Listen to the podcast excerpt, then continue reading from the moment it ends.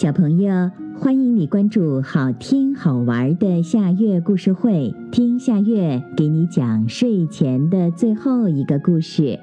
你准备好了吗？现在夏月故事会开始啦！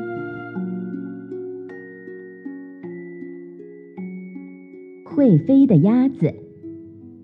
鸭妈妈有七个孩子，六个孩子都长得壮壮实实的。只有老七瘦骨伶仃的，小鸭子们经常跟着鸭妈妈上草地里找吃的，什么小爬虫呀、小跳虫呀，还有小飞虫。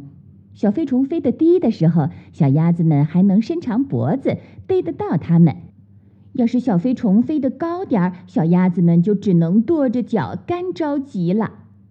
有一回，一只绿翅膀的小飞虫贴着草皮盘旋着。发出一阵嗡嗡嗡的叫声，老大伸长脖子，踮起脚，蹦了几次都没捕到这只小飞虫。老大正气得连蹦带跳的时候，突然前面一个黑影一闪，只见平时一直闷声不响的老七突然起飞，朝着小飞虫扑去。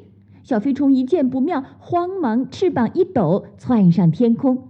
老七不慌不忙地扇着翅膀，朝着小飞虫追去。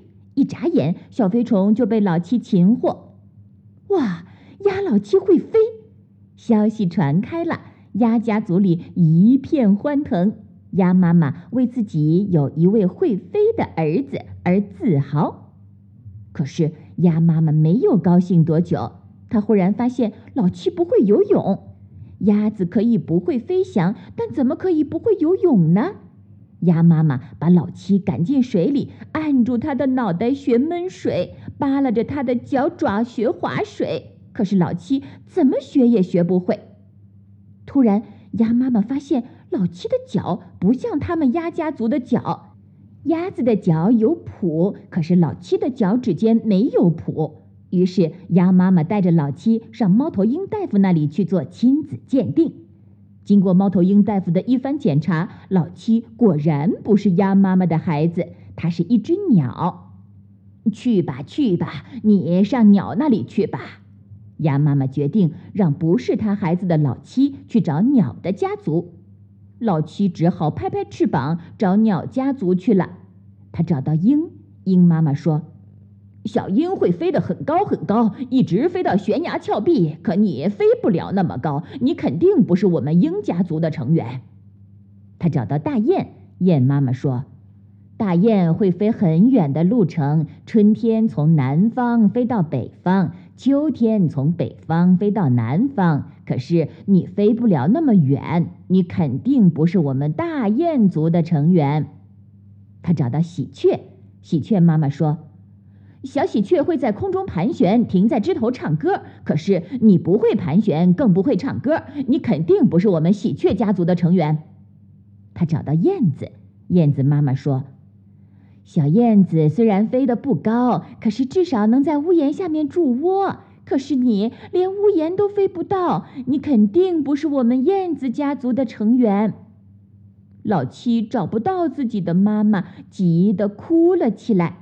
猫头鹰大夫知道了，安慰他说：“别哭，别哭，好鸟是不哭的。反正你是一只鸟，就得学会飞翔。飞吧，先把你的本领学好。”老七不哭了，他开始学飞。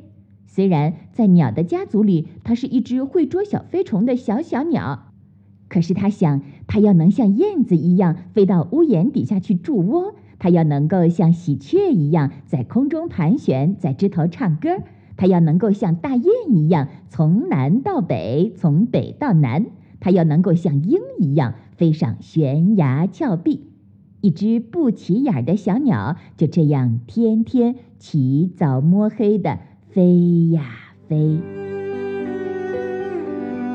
好啦，今天的故事就到这里了。可是我还想听。你可以关注好听好玩的夏月故事会微信公众号，听故事讲故事。